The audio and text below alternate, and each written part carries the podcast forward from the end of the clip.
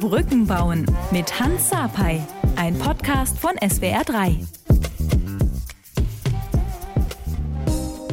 Hallihallo, die nächste Folge und Jasmina Kunke ist bei mir. Ich kenne dich gar nicht über diesen Namen. Ich kenne dich nur so. über über Quattromilf. Quattromilf, ganz genau. Genau. Was, hat, sich, was hat Quattromilf damit auf sich? Ähm, Quattro steht für vier, weil ich ähm, so klug war, vier Kinder ähm, zu bekommen. Also etwas übermotiviert insgesamt, glaube ich. Und MILF für Mom I'd Like to Follow. Ah, okay, aber ich habe gehört, du hast jetzt ein fünftes Kind bekommen. Yes.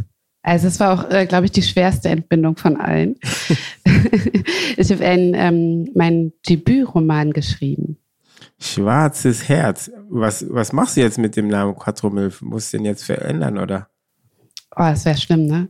Ja. Das, also ich glaube, das, das würde sich nicht gut anhören. Ähm, ich habe gedacht, ich ähm, verheimliche ein weiteres äh, Kind und ähm, tue einfach so, als hätte sich nichts geändert. Sehr, sehr schön. Jasmina, wir, wir kennen uns und kennen uns nicht. Heute reden wir tatsächlich zum ersten Mal, ne? Ja. miteinander so richtig sonst nur über Instagram geschrieben, getan, gemacht, den anderen gefolgt, gucken, was der andere macht und liken und supporten und und ja, und jetzt, ähm, ich habe ähm, gesehen, du bist TV-Autorin für den WDR oder was, wie ist oder? Nee, ich bin ähm, freiberufliche Freiberuflich, Autorin. Okay. Genau, aber ich habe mitunter auch mal für den WDR geschrieben. Sehr schön. Und jetzt das Buch geschrieben, Schwarzes Herz. Ich freue mich schon. Und das ist ganz, ganz spannend für mich, weil ich ja sonst in meinem Beruf für andere schreibe. Und man ganz oft gar nicht weiß, dass ähm, ich hinter Fernsehsendungen oder Comedians stecke und für die Sachen geschrieben habe und ähm, ja, jetzt ist es zum ersten Mal, dass ich etwas geschrieben habe und ähm, das quasi auch nur für mich und ähm, damit nach draußen geht. Das ist sehr spannend. Ja, ich, ich finde es auch spannend, weil einige Zeilen und einiges hat man ja schon lesen können auf ähm, Instagram und in, in den Medien. Und ich glaube, es ist nicht ohne. Ich glaube, man muss schon hart sein, das auch lesen zu können, weil ich glaube, da sind einige Sachen, die du, die du ähm, erzählst, beschreibst, die, die einfach krass waren oder sind. Und ja, wir reden einfach über dein, dein Leben hier, über alles Mögliche und dann kommen wir auch zu den Themen, die wir eigentlich besprechen wollen. Und ich glaube, wir versuchen so eine Stunde hier zu reden und ich glaube, das ist ein Teil, ein ganz kleines Teilchen, was in deinem Buch drin ist. Deswegen, die Leute, die sich das hier anhören, die müssen dann auch sofort dein Buch holen, weil die noch mehr wissen wollen von dir und was du erlebt hast. Ja, wie, wie war es denn für dich, in Deutschland aufzuwachsen? Dein Vater ist Senegalese mhm. und deine Mutter Kroatin. Genau. Also Kannst du Kroatisch? Vater, äh, ich kann fluchen auf Kroatisch. Okay. Das bedeutet, ich komme überall in Kroatien durch. das reicht vollkommen aus, um äh, in, sich, in, sich äh, in Kroatien zurechtzukommen und sich zurechtzufinden. Also dein Vater ähm, ist früh gestorben, oder? Genau, mein Vater ist äh, mit 28 Jahren gestorben und ähm, ja, ich äh, bin in Ruhrpott geboren, in Hagen. Und ähm, meine Mutter ist äh, Serbokroatin und ich bin tatsächlich geboren in Deutschland, aber ähm, hatte einen jugoslawischen Pass. und ähm, bin dann im Krieg staatenlos geworden und ähm, bin jetzt official Deutsche. Ähm, ja, das ist so, wie es abgelaufen ist. Du bist in Deutschland, in, wuchs in Hagen, Wuppertal auf, ne? Mhm, genau. Wie würdest du deine Kindheit beschreiben? Wie war sie auch mit deiner Hautfarbe gesehen?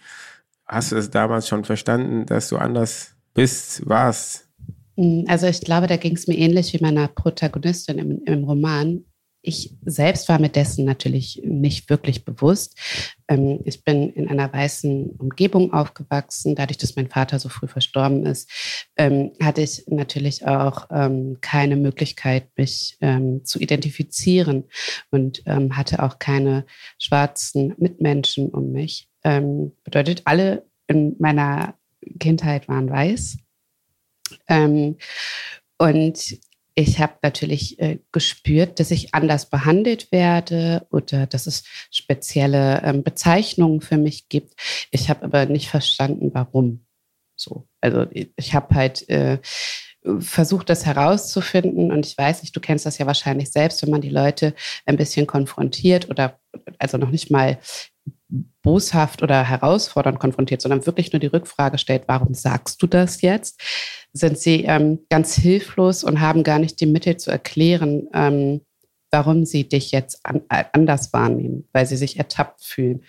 Und das war natürlich als Kind ähm, ganz schwierig für mich zu eruieren, was ist hier los und warum bin ich anders? Ich bin nur Jasmina. Und ähm, war, war, war das als Kind so, dass du mal gedacht hast, ähm, oder dir gewünscht hättest, weiß zu sein? Ja, safe.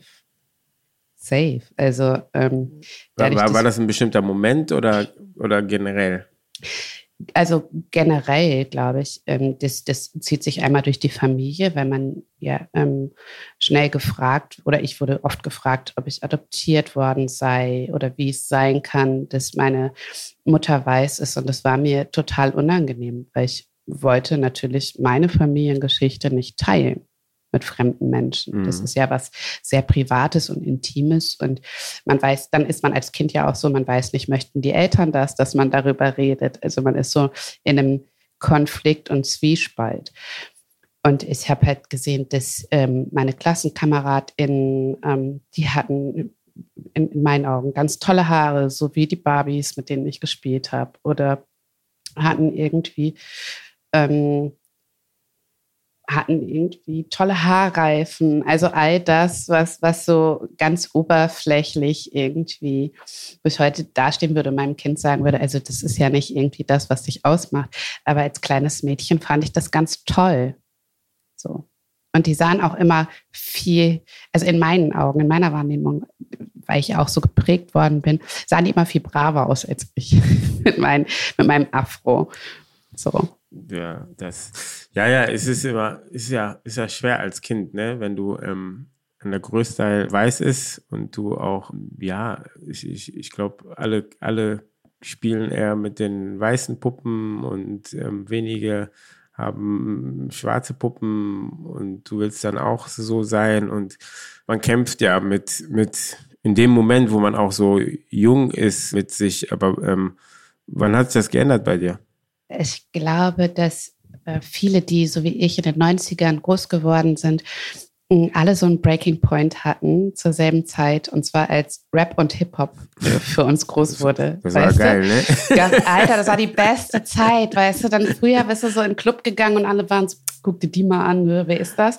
Und dann bist du irgendwie zu einer Rap-Party gegangen und plötzlich war irgendwie so, oh, guck dir die an, wer ist das? Also, also die, die Sicht der anderen hat sich verändert, die Sicht auf einen selbst hat sich verändert, weil wir dann keine Ahnung, wir haben Alia plötzlich gesehen und I was like, wow, wir sehen richtig gut aus. ähm, die haben oder, uns Selbstbewusstsein oder, gegeben. Genau, genau. Und ich glaube, das war für mich ähm, und hoffentlich für viele andere Betroffene auch so, so ein Punkt, ähm, wo wir mal kurz einen Blick auf uns haben durften, der anders war als vorher. Deswegen liebe ich Rap immer noch. Ja, das ist, ich, ich auch, absolut. Das war, das war, das echt toll beschrieben. Das war so der Punkt, so, wo die sagen so, boah, auf einmal warst du cool, der, ey, von Rap und dies. Oder? Und, ja, ja, aber. Äh, um, plötzlich auf, waren doch auch die Ladies nice, oder? Also ja, die Frauen, klar. die vorher so an die vorbeigegangen bist und du wusstest so, I will never ever have a chance. Versuch erst gar nicht, die Frau anzusprechen, so. Und nachher standen sie da und du warst so, okay, nice. Kind of like it. Ja, ja, es war, war, war schon eine schöne Zeit. Aber ja, wir, wir haben das genossen, aber irgendwie im Nachhinein war es ja auch teilweise, ja, weil du schwarz warst, konntest du gut tanzen, war klar, du konntest rappen, du konntest das und das und mhm. wir haben die Zeit einfach genossen da, so, ne? Ja, aber haben nicht darüber nachgedacht, eigentlich, wenn du jetzt darüber nachdenkst, ey, boah, waren die voll, voll rassistisch, voll. haben dich voll, voll, in die Schub, Schublade gesteckt und bis, die haben dich nie mehr wieder rausgelassen. Halt, ne? Aber, ähm, also dazu muss man vielleicht verstehen, dass es ja für uns die, das erste Mal äh, war, dass wir überhaupt stattgefunden haben. Und ähm, ich glaube, dass es auch total normal und okay ist, dass wir ähm, das erst mit Abstand einordnen können. Wir waren ja auch jung. So, es war einfach schön, einmal eine, eine Form von Anerkennung zu erhalten. Und ähm, ja, stimmt schon, wir können alle tanzen. ja, es war, es war die, äh, die Zeit, wo du erst Mal ähm, ja, dich auch ein bisschen so sichtbar gemacht hat. Weil bei mir kenne ich kenne das so, ich habe mich immer versucht, so, so ein bisschen unsichtbar zu sein. So nicht auffallen, nichts, nicht, nicht, gar nichts sagen, auch wenn das, auch wenn die irgendwas gegen dich gesagt haben, bloß kein Fass aufmachen und so. Und mit dieser Zeit war so ein bisschen, du hast dich ein bisschen sichtbar gemacht. Du warst in bestimmten Räumen einfach, wussten die so, okay, jetzt kommt ein cooler Typ, einfach einfach schon, nur weil du reingekommen bist und die Hautfarbe hattest, warst du schon, warst du schon cool. Und, yes. und das haben wir einfach, glaube ich, auch in der Zeit genossen, dass das, das brauchten wir. Das war eine Zeit, wo die wir gebraucht haben und dann auch genossen haben und gesagt haben, ey, das ist jetzt so ein bisschen unsere Zeit, wir, wir, wow. wir nutzen das aus. So, das ist absolut. Total. Ähm, wie, wieso, wieso oder wie, wie bist du dazu gekommen, dieses Buch zu schreiben? Mhm. Schwarzes Herz. Und und wieso schwarzes Herz? Also schwarzes Herz, ich habe das Buch geschrieben und ich wusste, es heißt so. Okay. Das war einfach, das ist einfach eine Gefühlssache. Und ich würde auch jedem selbst überlassen, ähm, das zu interpretieren, wie er, wie er mag oder wie sie mag. So. Das Buch habe ich geschrieben, weil ich das kann. ich kann halt gut schreiben. Und ähm, ich wusste sehr, sehr lange nicht, dass ich gut schreiben kann oder dass ich überhaupt irgendwas besonders gut kann, außer dem Sport. Ne? Aber das war mir so nicht bewusst und ich bin ganz zufällig in diesen Job geraten. Und wie, wie, wie lange machst du den schon? Ich glaube, ich arbeite jetzt viereinhalb Jahre als Autorin, okay. als Comedy-Autorin. Und ähm, vorher war ich alleinerziehende Mutter von vier Kindern. So. Aber da bist du wie du schon sagst, zufällig reingerutscht, mhm. ähm, mal was geschrieben und war genau, gut. Genau, also es ähm, ist so, dass ein bekannter deutscher Comedy-Autor mich auf Facebook entdeckt hat, wir uns damals angefreundet haben und er mir dann eine Empfehlung ausgesprochen hat.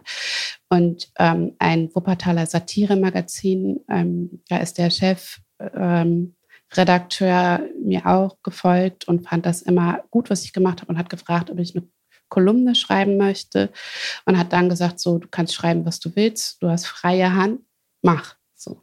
Mhm. Und das habe ich dann gemacht und es ist in Wuppertal ziemlich eingeschlagen und es hat lustigerweise dann ähm, jemand von 1 Live, der Chef von 1 Live gelesen und so weiter und so fort. Und die fanden es alle ähm, gut und dann, ja, durfte ich als Autorin arbeiten. Ja, aber in dem Buch schreibst du viele oder du beschreibst viele Sachen, die sehr, sehr krass sind. Mhm. Und verarbeitest du da etwas? Das Buch ist ja ein Roman. So. Mhm. Das muss man, glaube ich, vorab ähm, wissen. Das andere ist, diese Geschichten hätten so jedem und jeder von uns passieren können. Von, also, ne, wenn du das Buch liest, jede und jeder wird, wird einen Moment finden in diesem Buch, wo er denkt, ah, ah, so oder so ähnlich kenne ich es. So. Ähm, zumindest wir Betroffene. Und ich glaube, dass es, dass es wichtig ist, da hinzusehen und das auch greifbar zu machen. Deswegen war es mir wichtig, das auch so zu schreiben, wie ich es geschrieben habe. Ich hätte das romantisieren können oder hätte mich auch darauf konzentrieren können, was viele andere SchriftstellerInnen machen, wahnsinnig gut und literarisch zu formulieren. Mir war aber wichtig, ähm, die emotionale Ebene zu erreichen. Und ich hoffe sehr, dass mir das gelungen ist, ähm, so wie ich es gemacht habe. Ich, ich, ich, bin, ich bin gespannt. Das, deswegen, ich freue mich auf das Buch und ähm, ähm, werde mir das auf jeden Fall durchlesen. Jetzt in, auf Social Media bist du ja sehr stark, kämpfst du gegen Rassismus? I try. ja, ja, schon. Mehr, mehr als andere, aber das ist ja, jeder hat seine Zeit, wann man mehr macht und wann man weniger macht. Das kenne ich ja auch von mir. Manchmal braucht man ein bisschen länger, um sich auch selber zu finden und, und bei jedem kommt das irgendwann anders raus. Ne? Es kommt ja immer darauf an, wie man auch aufgewachsen ist und, und so. Was, man, was für ein Typ man ist. Also, ähm, wie du ja gerade sagtest, ich habe auch zum Beispiel sehr lange versucht, mich anzupassen, bloß nicht anzuecken, lieber still zu sein, wollte nicht gesehen werden. Ähm, habe aber festgestellt, egal was ich tue, es passiert trotzdem. So, also ich habe mich wahnsinnig bemüht, eben keinen Anlass zu geben, mich rassistisch zu behandeln und war teilweise sogar so, dass ähm, ich so token war, dass ich gesagt habe, wenn jemand anderem das passiert ist, ja, sorry, du warst aber auch sehr laut und sehr konfrontativ oder passt dich besser an. So, was ja, was ja, wofür ich mir heute im Nachgang noch eine klatschen möchte. So. Ja, und aber jetzt ist es aber es anders. Es ist eine Entwicklung, genau. Ja, und die Entwicklung. Und, und mhm. ähm, wie, wie ist es dazu gekommen bei dir, dass es jetzt so anders ist? Hast du eine ähm, besondere Erfahrung mit Rassismus gehabt, die dir sagt, die dazu geführt hat, dass du jetzt auch lauter bist, dass auch, ja, dass, dass man dich hört? Hm, also du meinst so die eine Erfahrung, die eine ich, Erfahrung. Ich weiß nicht, also, ob das die eine so Erfahrung ist, aber ich glaube, ähm, ich glaube, du hast schon einige Erfahrungen da mhm. gemacht, aber vielleicht ist irgendeine Erfahrung da gewesen, wo du sagtest, ey, jetzt, jetzt muss ich, keine Ahnung, jetzt muss ich mich da zu Wehr setzen oder so? Keine Ahnung. Also zum einen ähm, glaube ich, dass es wahnsinnig viel mit, mit meiner Mutterschaft zu tun hat. Mm, ich habe ja zwei White Passing Kinder und, und zwei Kinder, die äh, POC sind. White Passing, ins Deutsche übersetzt als weiß durchgehend bezeichnet Menschen, die sich als nicht weiß identifizieren, jedoch von anderen Menschen als weiß wahrgenommen werden.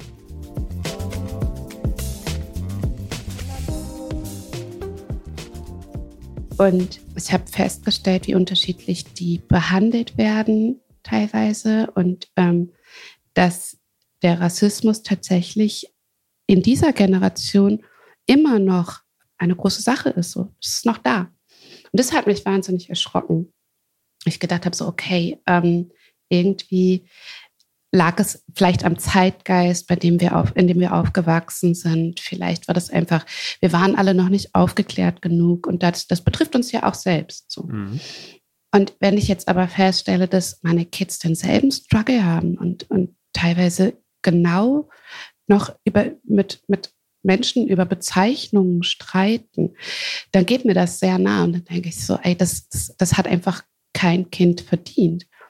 Und dann habe ich das große Glück oder die Ehre, dass wir Menschen offensichtlich zuhören oder lesen, was ich schreibe. Und damit habe ich ja null gerechnet. Also ich habe ja lange Zeit gar nicht gewusst, zum Beispiel, dass ich einen Twitter-Account habe weil das eine Facebook-Verknüpfung war. Es war ungefähr genauso, weißt du, da auch, war auch so Digital Native, es hat genauso wunderbar geklappt, wie hier jetzt mit dem Podcast anschließen und dem Mikrofon, das ich zur Seite gelegt habe und es nicht gecheckt habe. Mhm. So, und da ist das ist ja ganz, ganz schnell gewachsen. Also vor zwei Jahren hättest du ja gar nicht gewusst, wer ich bin. So. Und das aber ist, das, das ist. Aber deswegen ist das, ist das Medium ja gut, ne? Dass wir, ich glaube, deswegen damals hatten wir ja auch gar nicht die Möglichkeit, hättest du nur in deiner Umgebung laut sein können. Die, mhm. Und ähm, in deinem, keine Ahnung, wahrscheinlich auch nur in deiner Straße oder so laut sein können und die Leute dort hätten dich auch nur gehört. Und jetzt haben wir einfach ähm, mit, mit ähm, Social Media kannst du so viele Leute erreichen und was, was, was auch was Gutes machen. Ne? Total, aber jetzt überleg mal, wie wäre es denn damals gewesen, oder ne, wenn, wir, wenn wir laut waren in unserer eigenen Straße oder in unserem eigenen Kreis, hm, dann war das ziemlich nicht nur limitiert von der Reichweite, sondern auch die Reaktion ist ja auch ähm, eine, oft eine andere. So, bitte, bitte sei leise und ach, du bist frech oder du bist die, die schwarze, wütende Frau. Bei Social Media ist es ja so, dass ich glaube, dass desto mehr das Leute das erreicht und desto mehr Leute es verstehen, auch andere diese Rolle mit übernehmen und eine Verantwort Verantwortung übernehmen und sich äußern. Ich glaube, das ist wichtig. Aber auf Social Media kriegst du auch das, was du eben gesagt hast, eben nett gesagt hast, äh, sei mal ruhig, ähm, sei nicht so laut, du hast keine Ahnung, hast du ja auch schon sehr viel Anfeindungen auf Social Media bekommen. Und trotzdem machst du weiter. Ja, also zumindest im Moment. Ich weiß nicht, wie lange ich das mache. Ich, ich, ich schulde ja auch niemandem was so. Aber, aber erstmal, was für Anfeindungen hast du denn bekommen hm. da? Ja, also das, die ganze Bandbreite, die man sich vorstellen kann. Ich bekomme überdurchschnittlich viele Morddrohungen und ähm, meine Adresse wurde veröffentlicht. Ich musste da mit meiner Familie ähm, untertauchen innerhalb okay. von zwei Wochen. Wer hat deine Adresse veröffentlicht? Tja. Und äh, man weiß es nicht, ne? Und es ist halt so, obwohl wirklich TerrorexpertInnen sagen, dass meine Situation eine, eine wahnsinnige Bedrohungslage ist, wird die Polizei nicht tätig. Ich habe keinen Polizeischutz. Hm, bedeutet, ich bin natürlich in meinem Leben und in meiner Freiheit ähm, eingeschränkt. Was immer wieder, was ja aber auch ein rechtes Wording und Narrativ ist, es wird halt immer wieder damit begründet, dass ich ja auch nicht devot unbedingt ähm, auftrete oder nicht sehr deutlich. Und somit wird eine, eine breite Akzeptanz dafür eingefordert, dass ich Morddrohungen bekomme, weil ich online ähm, sehr laut und sehr meinungsstark und manchmal auch prollig oder was auch immer, äh, wie man immer das bezeichnen möchte, auftrete. Was hättest du dir gewünscht? Von der Polizei? Also ich weiß, dass ähm, andere, ich arbeite ja nun mal mit vielen Menschen zusammen, die das durchaus schon ähnlich äh, hatten. Und ähm, die hatten, damit will ich das nicht abwerten und damit will ich die Situation nicht kleiner machen, in der sie waren. Aber sie selbst haben gesagt, dass deren Bedrohungslage nicht so massiv war. Und ähm, die haben natürlich Polizeischutz bekommen. Da wurde ähm, anders ermittelt, als äh, das bei mir der Fall ist. Und es kam ja nachher auch raus, dass durchaus ähm, PolizistInnen an dem Hass äh, beteiligt waren. Das, das, das, das, das hört sich alles ja, sehr, sehr schrecklich an. Mhm. Auf der anderen Seite dann, was heißt auf der anderen Seite dann, man ist ja machtlos. Also die Frage ist halt, die wir uns alle stellen müssen und ich dann besonders, möchte ich, dass das mein Leben bestimmt? Möchte ich so fremdbestimmt sein. Und genauso wie online ähm, möchte ich auch in meinem eigenen Umfeld nicht fremdbestimmt sein. So. Das bedeutet, ähm, wenn ich mir jetzt den ganzen Tag darüber Gedanken mache, ob ähm, demnächst Rechtsradikale vor meiner Tür stehen und mich abknallen, kann ich mein Leben nur, noch geringfügig genießen. Also ja, es gehört dazu, aber ich sehe nicht ein, da irgendwelche Ängste aufzubauen. Das hast du gut gesagt. Aber klar, man hat ja trotzdem irgendwie Ängste. Nicht, nicht nur wegen sich, weil, weil du hast ja auch Kinder und dann hat man natürlich auch wegen den Kindern Ängste. Und da, die, das ist ja meistens, du willst die, du willst eher die Kinder schützen als dich, ne? Weil ich kenne das ja auch auf Social Media die ganzen, wenn, wenn, wenn wir, wenn wir mal wieder laut werden, dann, dann, dann, dann kommen die Leute um die Ecke und jetzt, jetzt schon wieder, jetzt sagen die schon wieder was, ne? So dieses, die verstehen das nicht. Das, wir, wir sagen nicht jetzt schon wieder was, das war, ist unser ganzes Leben schon da.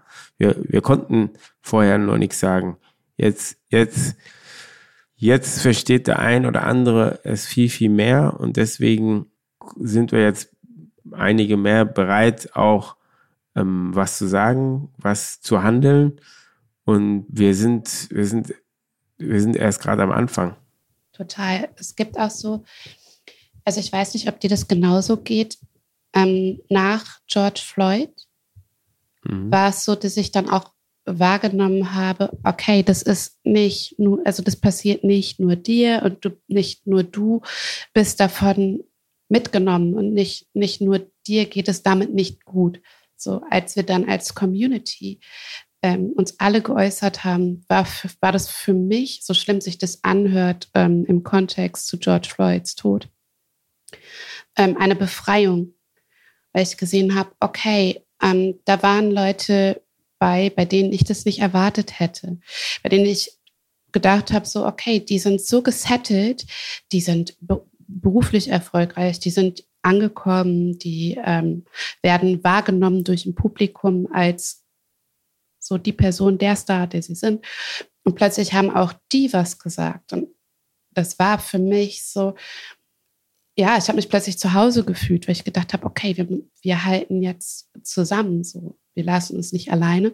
Und ähm, wenn wir das sehen, wenn, wenn wieder solche Übergriffe stattfinden, stehen wir zusammen und sagen es zusammen. So. Und nicht einer oder eine kriegt den Hass ab, sondern wir tragen das gemeinsam, weil ich glaube, nach George Floyd haben wir alle die ganze Zeit diese Nachrichten bekommen, wurden eingeladen in Shows. Ich habe in meinem Leben noch nie so viele Anfragen bekommen wie zu mhm. der Zeit.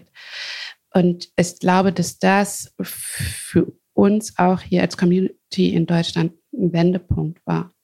Da bin ich bei dir. Es war ein Wendepunkt. Es wird mehr darüber geredet manchmal habe ich das Gefühl, dass es jetzt, dass es irgendwie nachlässt wieder. Was können wir machen, dass es nicht nachlässt? Meinst du, meinst du ähm, durch die Community nachlässt oder meinst du durch die ähm, Mehrheitsgesellschaft, die das nicht mehr hören möchte? Oder meinst du sowohl als auch? Es ist beides, beides, mhm. sowohl als auch bei, von der Community, weil wie gesagt, jeder ist dann irgendwann wieder in seinem Flow drinnen und jeder hat andere Bedürfnisse und dass das ein bisschen nachlässt, aber auch von der, von der Gesellschaft, weil die es natürlich nicht mehr hören, wollen. Die wollen, die wollen ihr Machtverhältnis so behalten, wie es immer, wie, wie immer ist, ne? Mhm. Mhm.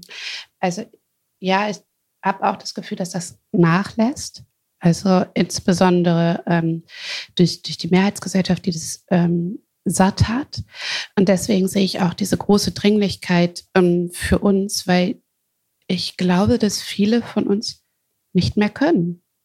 Ich sage es, wie es ist. Es hört sich, es hört sich wahnsinnig überdramatisiert an, aber viele von uns sind emotional wirklich am Ende und es nimmt ungesunde Züge an. Und ich ähm, kenne viele, die ähm, darüber nachdenken, auszuwandern, ähm, wo ich da ganz erschrocken sitze und denke so, hey, ich wohin soll ich denn gehen? Mhm. So, ähm, also ich bin hier geboren. So, ich, ich möchte nicht weg. Hm, aber so, wie es gerade ist, geht es ja auch nicht. Und ich glaube, dass, dass es wichtig ist, das jetzt mal auszuhalten und auch diesen Lärm auszuhalten und auch dieses wahnsinnig anstrengende über die eigenen Grenzen ab und zu zu gehen, um das immer wieder zu zeigen, damit es irgendwann besser werden kann. Und ich, ich, ich also ich habe diese Hoffnung, dass es besser wird, sonst, sonst würde ich aufhören, sonst würde ich gar nichts mehr machen, weil das, das könnte ich nicht, ohne Hoffnung. Manchmal rede ich mit einem Kumpel von mir, der auch aus Kongo kommt und dann reden wir darüber und er sagt so, ach, passiert eh nichts ändert sich nichts. Was willst du? Wir werden noch 100 Jahre kämpfen und jetzt, da wird nichts passieren. Warum, warum soll ich in irgendeine Show gehen und irgendwas erzählen? Und manchmal erwische ich mich dann selber, wie ich denke und sage so, boah, so wie du eben gesagt hast, ne, so, ja, du machst und machst und machst und machst und du denkst eigentlich so, ein Stück weit müssen die Leute es verstanden haben und dann triffst du immer jemanden, wo du es nicht erwartet hast und denkst so, boah, ja. what the fuck, ey, der ja. ist, yo, ich kenne den so lange und der, der, der erzählt, was erzählt er da gerade so, ne? Und dann, dann kommt, dann bist du wieder in dem Gedanken, ey, machst, machst du das weiter, musst du da kämpfen? Und, aber bei mir ist es dann so, dass ich dann immer immer sage, okay, ich habe zwei Kinder und sage so, ey, das, es geht darum, dass, dass meine Kinder, dass die, dass die jüngere Generation es ein Stück weit besser hat als ich, einfacher, dass es, dass es nicht komplett weg ist oder so, das, das weiß ich. Aber wenn es denen ein bisschen besser geht, als was ich erfahren habe, dann ist es schon gut, weil Gott. dann ist deren Aufgabe, den nächsten Schritt zu machen und weiter den nächsten Schritt zu machen. Das, das hält mich so am Kämpfen, weißt du? Voll. Also ich meine, wir unterhalten sich auch zwei privilegierte Personen so. Ne? Also ähm, unser Leben ist ja im Vergleich zu äh, vielen, zu dem vieler anderer unserer Geschwister äh, sehr, sehr gut. So, wir sind, mhm. weißt du, wir sind settled, wir haben irgendwie Jobs, äh, wir kommen immer irgendwie klar. Ähm, unsere Kinder haben äh, genug, äh, mehr als genug. So, es, dabei geht es halt null um mich oder, oder auch nicht im übertragenen Sinn auch nicht um dich. Ich gehe mit meinen Erfahrungen raus für andere, für die, die ähm, das vielleicht nicht können die, oder denen auch einfach keiner zuhört. So. Weil ich für mich, ich komme klar, ich muss, ich muss mich nicht ähm, die ganze Zeit profilieren und ich muss auch nicht die ganze Zeit irgendwie ähm, hasseln. So. Ich habe vier Kinder, ich habe einen Mann, ich habe einen Beruf, ich habe ein Leben, ich bin komplett ausgelastet. Das ist mehr als genug. So. Und dann noch irgendwie dieser Aktivismus obenauf, weil das, das ist ja auch nicht so, dass das eine monetäre Sache ist. Ich verdiene ja damit nichts. Mhm. Das ist einfach nur für unsere Kids so. Ja, ab, absolut. Du hast, du hast eben ja auch erzählt, dass du, dass ihr dann umgezogen seid wegen dem ganzen Hass und den Morddrohungen. Mhm. Hast du, hast du heute, heute jetzt, hast du Angst? Und wie, wie gehst du damit um? Mhm. Meinst du jetzt um meine Person? Um mich habe ich ähm, keine Angst. Ich, das ist ja nichts Neues. Das kennst du selber, wenn du ausgehst. Wir bewegen uns anders als, als viele andere draußen. So. Mhm. Also ich gucke immer, dass ich die Wand zum Rücken habe, dass niemand in meinem Rücken steht, mhm. ähm, ich nicht mit dem Rücken zur Straße sitze, dass man mich nicht als erstes sieht. Das sind Dinge, die mache ich mein Leben lang so. Und dann bin ich auch einfach jetzt vielleicht nicht so, man unterschätzt mich auch. Ich bin schon so eine wehrklein, wehrhafte kleine Maus. so, ähm, ich habe um mich keine Angst. Um, wem hast, um, um wem hast du Angst? Naja, es ist ja, es ist ja so, ich, die Menschen, die mich begleiten, und das können FreundInnen sein, das kann sonst wer sein, die sind dann potenziell gefährdet. Und diese Verantwortung muss jedem bewusst sein, der mit mir unterwegs ist. Ist halt schwer zu, zu ertragen, das Gefühl von, okay, ähm, wenn mir was passiert, okay, mhm. shit happens. Aber wenn ähm, jemandem anderes, was meinetwegen passiert, mh, hm, sei es nur eine Passantin oder so, das ähm, ist wirklich nicht so geil. Wie, wie, wie, wie gehst du damit um? Weil du, ich merke schon, dass du dir darüber Gedanken machst, ne? Hm, ja, also ich bewege mich natürlich nicht so frei wie andere. Also ähm, ich kann zum Beispiel nicht, also das ist für dich wahrscheinlich gar nicht so, ähm, du bist schon sehr lange äh, in einem Fokus als äh, Hochleistungssportler mhm. gewesen. Du hast, du kennst die Bühnen, du bist, ähm, du kennst AutogrammjägerInnen, weißt du? Mhm. So, you're famous. Mhm. You're famous, bitch. so. Nicht mehr. You're still famous. ähm, und ich ja nicht. So. Ja, du, das heißt, du, du auch. Sonst würdest du nicht so nass haben ja, vielleicht, maybe, äh, vielleicht bin ich jetzt bekannter, so. Aber ähm, das ist ja was Neues für mich. Mhm. Und ähm, das, was, wo du wahrscheinlich schon vorher drauf geachtet hast, irgendwie nicht irgendwie auf Instagram ein Foto zu machen, wo jeder weiß, okay, da hält er sich regelmäßig auf oder mhm was auch immer, mit engen FreundInnen und so weiter, ja. wo man Rückschlüsse ähm, ziehen könnte. Das sind ganz, ganz neue ähm, Begleiterscheinungen für mich. Und wenn man, so wie ich, nicht damit gerechnet hat, ist es nicht unbedingt immer so einfach umzusetzen. Mhm. Maybe, vielleicht stelle ich mich auch einfach ein bisschen doof an manchmal. so. Ja, so in der Öffentlichkeit zu sein, ist, hat seine positive und wie negative Seiten. Naja, ich wäre halt gerne mit meiner Arbeit im, im Fokus. Das ist für mich okay. So. Ja, aber das, das, das so. So, also ne, als ich Hochleistung, aber nicht nur. Genau, aber wenn ich Hochleistungssport gemacht, also ne, als ich das gemacht habe, war für mich ja ganz klar, ich werde mal Weltmeisterin, bla bla bla bla bla. So, ich hatte mich innerlich auf diesen Fame schon vorbereitet. Ja, also dann, dann, dann kennst du den doch. Aber auf den Fame, dass ich als Läuferin irgendwie mit einem Weltrekord bekannt werde und nicht irgendwie den Weltrekord in Morddrohungen bekommen aufstelle. So. Ja, das ist auch nicht so schön. So. Das, das und das ist halt vor allem, das eine ist meine Arbeit mit, oder deine Arbeit, mit der du rausgehst. Und bei mir ist es einfach irgendwie auch das wieder fremdgesteuert. Irgendwelche Menschen, die halt Bock auf Randale haben und die ähm, einfach faschistisch drauf sind, gehen mir auf den Sack und das ist was ganz anderes. Und du hast halt einfach jetzt so, ja, okay, dann hass mich doch. Wow. wenn, die, wenn die dich hassen würden und dich in Ruhe lassen würden, dann das, das wäre okay, ne? Einfach Hass ja, total. Kein, kein, keine Morddrohung und, und, und so. Ich, Mir ist das ja war, total egal, ob die Menschen einen mögen. Das sind fremde Menschen. Ja, ganz genau. Oder? Ja, genau. In deiner Branche, ähm, es wird ja, es wird ja differenziert. Oder man muss es auch differenzieren. Es ist ja, es ist eine rassistische Handlung oder was er gerade gesagt hat, heißt ja nicht, dass er, dass du ein Rassist bist, was weiß ich wie sollte man mit ja so Leuten auch umgehen, dann die im Fernsehen ähm, vielleicht auf im Fernsehen sowas sagen oder sich da vielleicht keine Gedanken drüber gemacht haben? Sollte man sie komplett aus dem Fernsehen bannen oder sollte man, ich weiß auch nicht, keine Ahnung.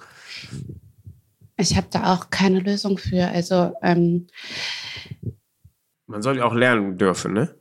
Und mhm. wenn einer, keine Ahnung, dann versteht oder ähm, auch darüber redet und sagt so, boah, ey, ey, das war jetzt von mir voll rassistisch, das habe ich mir, ich muss selber an mir arbeiten oder was weiß ich, wie meine Aussprache ist. Wir machen ja alle Fehler. Und mhm. wenn einer ja, Fehler macht, heißt ja nicht, dass wir den, dass wir den einstampfen und wegsperren und irgendwo hin. Mm, nein, natürlich nicht. Also das, das funktioniert ja auch nicht und wir sind ja selbst so sozialisiert. Also wir sind ja genauso hier aufgewachsen wie ähm, diese ModeratorInnen, also die, viele von uns so. Was aber wirklich ein Problem ist, ist die Ernsthaftigkeit, mit der das angegangen wird. So. Also warum ist es nicht möglich, dann ähm, zu sagen, so, du kriegst ein Timeout und machst jetzt erstmal hier einen Nachweis, Antirassismus-Training, whatever. So. Mhm. Und warum schaffen wir es nicht, dann ExpertInnen dahin zu setzen, die das einordnen. Also warum übernimmt man nicht die Verantwortung, sagt, pass auf, das und das ist passiert, sondern man diskutiert erstmal immer darüber, war das okay, war das nicht okay. Mhm. Statt einfach von vornherein zu sagen, das war nicht okay, okay, und wir lösen jetzt auf, warum es nicht okay war. Das und das sind jetzt die Schritte, die gegangen werden, weil Handeln hat Konsequenzen. Ja, ich sage nicht, dass Menschen, die sich rassistisch äußern, immer Rassist innen sind. So. Es ist halt so in Deutschland, wenn du jemandem sagst, oh, das war rassistisch, versteht er oder sie, ähm, dass er oder sie damals mit den Nazis mitgelaufen wäre. Ja, genau. Wir hören sofort, sie wären mitverantwortlich. Ja, wir tragen als Gesellschaft eine, eine Verantwortung füreinander, miteinander und auch für die Vergangenheit aber davon losgelöst aus dem Kontext. Wenn ich in Amerika sage, dass jemand rassistisch ist, das war fucking racist, dann sagt er, oh fuck, why? So, erklär's mir, warum? Mhm. Was ist passiert? Was habe ich gemacht? Ah, okay, habe ich verstanden, mache ich nicht wieder. So. Ähm, in Deutschland ist es so, als, als würdest, das ist die schlimmste Beleidigung, die du einer, einer, einer weißen Person in Deutschland sagen kannst, ist, du, du bist ein, eine alte, weiße Cis-Person. Es ist wie eine Beleidigung für die. Und dabei ist es erstmal nur eine Einordnung. Check, wo du stehst. Check irgendwie, was das ähm, für Auswirkungen auf andere hat. Und damit wir zusammen daran arbeiten können, musst du das verstehen und musst begreifen, dass es rassistisch war. Weil wenn wir es, wenn wir es nicht sagen, wirst du es immer wieder so machen und wirst immer wieder Menschen verletzen.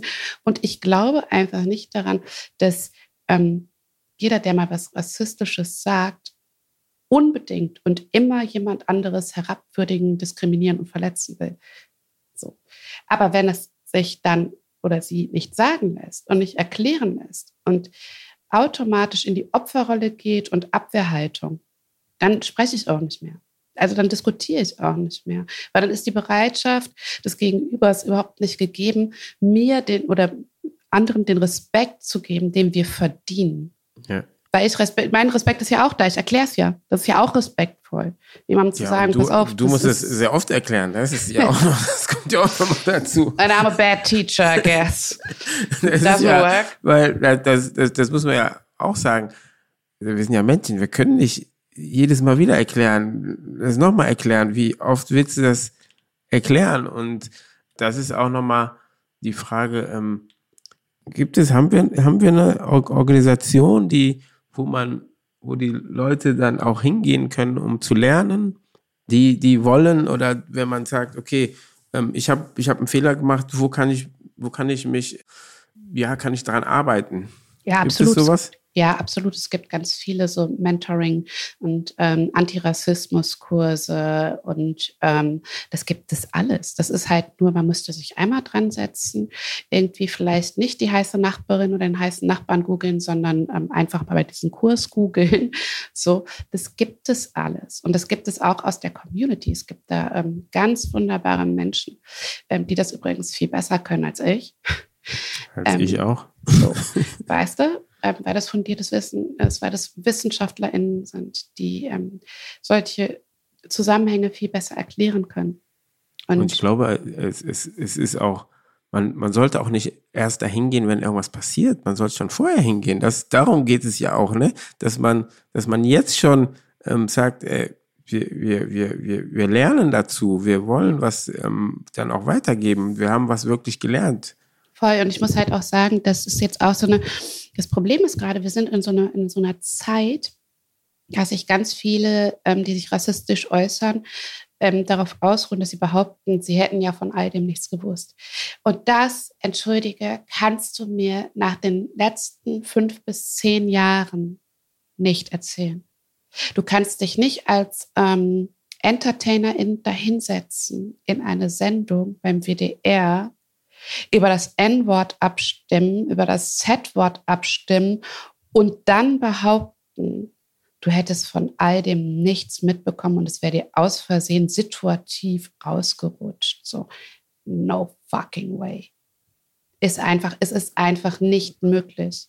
Wenn, die, wenn du Freunde hast, die nie was sagen, ne, dann darf man das dann. Maybe hatten, die, maybe hatten die Freunde, die mal was gesagt haben. Mhm. Und vielleicht waren diese Freunde dann diejenigen, die zu laut und zu anstrengend waren. Shoutout und liebe Grüße. Ja, ja, ja da, gebe ich, geb ich dir recht. Und ähm, ich gebe dir auch da recht, dass das was passieren muss. Ne? Dieses, ähm, du, hast was, du hast was getan und da passiert ja sonst nichts. Die einigen versuchen sich dann auf Instagram zu entschuldigen mit irgendeinem Text, wo du siehst, so, das ist, hätte es besser gelassen, wäre besser gewesen. Äh, wenn du gar nichts richtig unangenehm, hättest. richtig. Und das, das, ist wirklich, das sind so diese Cringe-Momente, ne? Ja, ja, diese Non-Pologies sind das Beste. Ja, also genau. Non-Pology ist eine Entschuldigung, die keine Entschuldigung ist. ja, ja, das ist, aber ja, es ist, es gibt, es gibt alles und dann, ähm, und dann am Ende des Tages, wenn wir uns aufregen, dann bekommen wir die Schuld, warum wir uns aufregen. Ne? Das ist, das ist immer das. Ich habe Diskussionen darüber gehabt, wo ich dann irgendwann gedacht habe, ey, warum diskutiere ich mit denen? Aber ich gesagt, ey, wer die wenn, so wenn, du, wenn du die Sendung gesehen hast, warum diskutierst du mit mir? Bist du, bist du, was ist los mit euch? Red, red nicht mit mir. Wenn du Weißt du? Also von denen ja, brauche ich keiner mehr grüßen. So, ciao. Weißt du, das ist, wo du, war einfach Wahnsinn. Wo Leute, wo Leute die Sendung gesehen haben und versuchen, die, die zu entschuldigen. und mit mir darüber zu reden, ja, die ist, derjenige ist aber nicht so, war nie so, ich kenne den anders und so. Und ich sag, ja, ich kenne die auch anders. Ich habe aber jetzt auch was anderes, noch ein anderes Bild auch gesehen. Exakt. So. Und das Ding ist, dass ähm, gerade diese Personen, die da jetzt alle gesessen haben, die haben ja, äh, die sind ja auch von Menschen umgeben, die durchaus Betroffene sind. So quatscht mich einfach nicht voll, Alter. Und kommt mir nachher nicht mit, ja, die Frau macht Shitstorms, bla bla bla. Äh, ich wurde nachher dafür geschämt, dass ich so eine Sendung öffentlich gemacht habe. Schämt euch, schämt euch, dass ihr dann auch noch eine Täter in Opferumkehr macht und eine schwarze Frau zu der schwarzen, wütenden Frau macht. So, you deserve my anger. Ihr habt meine Wut verdient und ihr habt die Wut der Community einfach verdient. Genauso wie wir übrigens die Wut verdient haben, wenn wir ableistisch sind, also behindertenfeindlich, wenn wir ähm, LGBTIQ plus feindlich sind, wenn wir ähm, diskriminieren. Es ist nicht so, dass dass wir das, dass wir nicht zu diesem Zirkus gehören, so. Und es ist nicht so, dass wir nicht dann dieselbe Wut verdient hätten und dann auch verdammt nochmal uns hinstellen müssen, uns entschuldigen müssen und lernen müssen und diese Kurse besuchen müssen. Also versucht gar nicht erst, euch da irgendwie rauszunehmen oder zu glauben, dass wir diese, uns dieser Verantwortung nicht bewusst wären, nur weil wir einen Missstand aufzeigen. So. Das bedeutet nicht, dass wir nicht Fehler machen. Nur bedeutet es im Umkehrschluss, dass wir die auch wahrnehmen und es ändern wollen. Sehr gut gesagt. Ähm, aber I'm in Rage. Was, was, was, Preach! Du solltest Priesterin werden. Jeden Sonntag, wo sollen wir hinkommen, alle? Yes, ähm, überlegen wir uns. Ja. Ich mache ich aber so einfach nur so Positive Affirmation, ähm, Motivation und Religion darf sich dann jede und jeder aussuchen. Das kommen, werden, werden genug kommen. Was kann jeder Einzelne in, in dieser Gesellschaft machen oder gegen Rassismus machen? Verantwortung übernehmen. Also wie, wie so richtige Erwachsene. Ist, ist, ist, ist Bildung auch wichtig? Oh Gott, das ist so ein, das also das ist auch so ein Nullinger-Take, finde ich. Das ist so ein, das ist auch so eine klassistische Scheiße. Es ist ja nicht so, dass ähm, RassistInnen immer ungebildet wären. Ganz im Gegenteil. Und das ist das Beängstigende, dass ähm, viele Rechtsradikale eine wahnsinnig gute Bildung vorweisen können. Die sitzen im Bundestag, die sind JuristInnen, die, ähm, weißt du, so ja. Wenn, wir, wenn wir unsere Bildung reformieren würden und ein bisschen über Herzensbildung sprechen würden und über charakterliche Bildung, dann bin ich wieder im Boot. Aber wenn es nur um Wissen geht, glaube ich, ist es, ist es so ein ähm, ganz, ganz leichtes Ablenkungsmanöver. Mhm. Wir müssen die Leute nur in Schulen stecken, dann passiert nichts. Das ist Quatsch. Nee, ich, ich finde aber auch, ähm, weil wir Kinder haben, mehr habe ich gemerkt, wenn du im Kindergarten bist, da lernen die Kinder noch ein bisschen so interkulturelle Kompetenz, weil sie miteinander agieren und du die die aber das ist weil es einfach so ist sie spielen und dann erzählt der der das türkische Kind ja wir haben Ramadan oder Zuckerfest und und dadurch lernt mein Kind die, die, die, die Kompetenz von den anderen. Und dann irgendwann, wenn die in die Schule gehen, dann ist, verfliegt alles so. Da wird mhm. ja gar nichts mehr beigebracht. Da geht es also, nur noch um Deutsch, Politik, Mathe. Safe. Ähm, das Ding ist, dass ähm, wir uns auch davon loslösen müssen, dass Kinder nicht rassistisch sein könnten. So. Ähm, auch da ist es aber so, dass, dass nicht die Bildung der Kinder das Problem ist, sondern die Bildung der ErzieherInnen, also PädagogInnen, der ähm, Eltern, mhm. so, die dann eben, wie es, wie es bei meinem Kind zum Beispiel im Kindergarten passiert ist, nach, nach der, äh, nachdem das N-Wort gefallen ist, das nicht einordnen. Also nicht mit den Kindern ins Gespräch gehen, erklären, Zusammenhänge erklären, weil das können die auch im Kindergarten verstehen. So. Mhm, und die ja, lassen klar. die Kinder damit alleine. Ja. So, dann, oder es wird halt geschimpft. So, und dann stehst du da und das ist ja auch, das ist auch ein Effekt, der nicht cool ist. Wir hatten das letztens im Urlaub auf einem Spielplatz. Da hatte ähm, ein Kind mein äh, Kind beschimpft. Und ich bin dann nachher zu den Großeltern und das Kind stand da, stand daneben. Und habe ich gesagt, du geh du doch mal spielen. Ich möchte eben mit äh, Oma und Opa in Ruhe reden, weil ich einfach dieses Kind auch nicht ähm, in die Situation bringen wollte, dass die Erwachsenen so von oben auf es heruntergucken mhm. und jetzt sagen, was für ein schlechtes Kind das ist. So, und dann habe ich den Großeltern gesagt, ich so, ähm, schauen Sie mal, die Kinder wollten eigentlich aus der Ferne wegen ähm, Corona miteinander spielen. Und ähm, jetzt hat ihr Enkelkind das und das gesagt und das hat mein Kind sehr traurig gemacht. Und ich finde es wahnsinnig schade, weil jetzt der Weg zueinander total verbaut ist. Und vielleicht finden Sie ja die Möglichkeit, Ihrem Enkelkind zu erklären, dass das für das an, also für mein Kind schlimm war und ähm, dass es eigentlich doch viel schöner gewesen wäre, wenn das nicht passiert wäre und die miteinander spielen. So. Und die waren total dankbar. So. Mhm. Die waren halt, ne, weil ich halt, also ne, man muss halt diesen Kindern erklären, was passiert und das nicht mit erhobenem Zeigefinger, wie ich es anders bei Erwachsenen machen würde, sondern mit Liebe und Respekt und Aufmerksamkeit. Aber sind, sind die Erwachsenen nicht alle, alle Kinder? Ja, ach, ich weiß nicht. Also irgendwie finde ich die Kinder schon manchmal sehr viel klüger als uns Erwachsenen. Nicht ganz ehrlich. Das, das stimmt. Also wie wenig Kinder auf Coolness geben und so. Und dann einfach sagen, nee, fand ich doof. Mhm. Oder hat mich traurig gemacht. So. Und das schaffen wir nicht so gut. Ja, das schaffen wir nicht. Da hast du recht. Da hast du absolut recht. Ähm, was wünschst du dir für deine Zukunft? Oder deine Zukunft, nicht den, unsere oder deine Zukunft? Ich glaube, ich bin ziemlich glücklich und ähm, ja, das ist ja, das ist ja okay. Das ist super, dass du jetzt glücklich mhm. bist. Aber wir reden ja von in fünf Jahren, zehn Jahren. Frieden? Frieden. Also ich habe ja, ich habe, ich habe ja total inneren Frieden. So.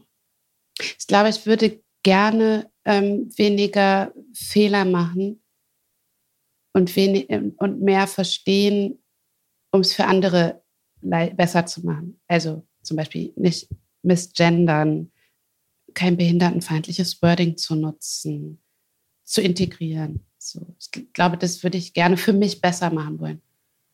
Ja, ich glaube, ähm, wenn ich jetzt darüber nachdenke, in der Jugend, wie wir aufgewachsen sind, was für, was für Wörter wir da benutzt haben für so. Ey, ich wäre so sowas von gecancelt. fürchterlich, so auch, auch, auch bei Freunden und so. Das war, das war gang und gäbe damals, so, ne? so richtig, richtig, richtig krass. So. Und, richtig eklig, oder? Ja, genau.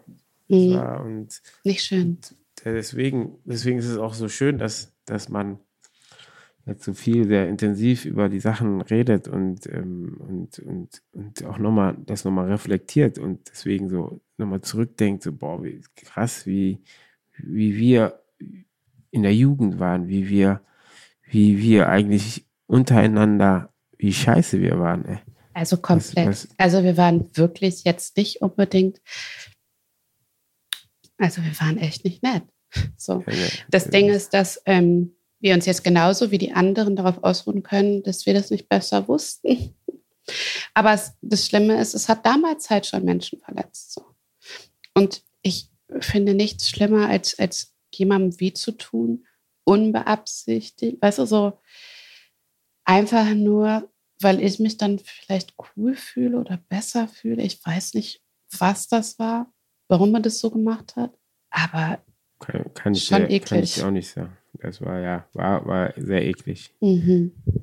Boah, Deswegen mag ich die Zeit jetzt gerade auch so. Alles sagen ah, die Spaltung. Ne? Ich meine, dein, dein, dein Podcast heißt Brücken bauen so. Und wenn wir über Brücken sprechen, müssen wir auch über den Abgrund dazwischen reden. Und gerade stehen wir manchmal an unterschiedlichen Seiten eines Abgrunds und müssen jetzt erstmal überlegen, mit welchen Mitteln wir eine Brücke bauen, die uns trägt, die uns alle hält und wo wir alle drüber gehen können. Ja, und, und da gehören wir ja alle dazu, ne? Das ist, das, das ist, das ist, was manche mal vergessen, dass das ist nicht, dass wir uns so spalten, die sind auf der Seite, die sind auf der Seite. Nee, wir gehören alle dazu, diese Brücke zu bauen, einige aber aus verschiedenen Seiten, auf der von fangen von dort an, die anderen von dort und und es geht darum, wirklich ganz genau, das, das, das Awareness zu bekommen, gemeinsam, wie kriegen wir das hin, das so zu bauen, dass wir nicht nachher dann da alle irgendwo in den Graben sind. Genau, und so, dass alle, dass alle diese Brücke auch benutzen können und alle ähm, barrierefrei ähm, von A nach B kommen und ja, sich da auch begegnen können.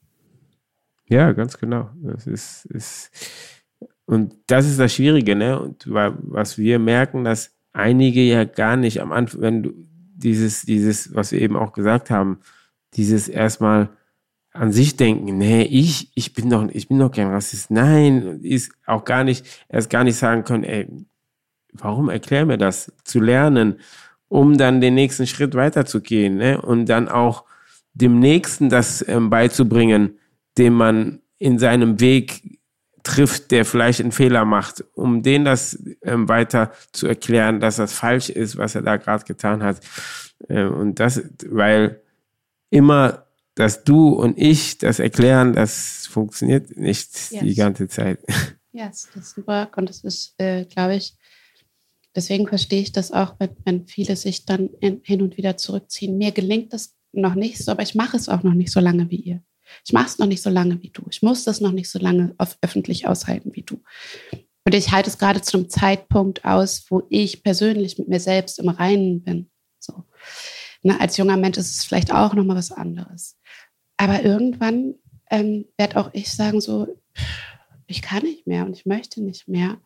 Und ich glaube, dass das okay ist und ich hoffe, dass wir jetzt ein paar Steine und, und Material mitgeben, das andere dazu nutzen, uns bei diesem Brückenbau zu helfen.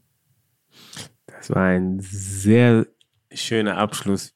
Danke dir, ähm, Jasmina, dass du bei meinem Podcast dabei warst. Es war mir eine Freude, äh, mit dir zu diskutieren, zu reden und ich hoffe, dass ähm, die Leute das ähm, verstanden haben, dass die Leute sich das Buch holen, Schwarzes Herz, das durchlesen und es ein tolle, tolle, toller Erfolg wird. Oh, ich danke dir. Ich danke dir für die Einladung. Es hat mich sehr gefreut und äh, ich fühle mich sehr geehrt. Brücken bauen mit Hans Sapai, ein Podcast von SWR3.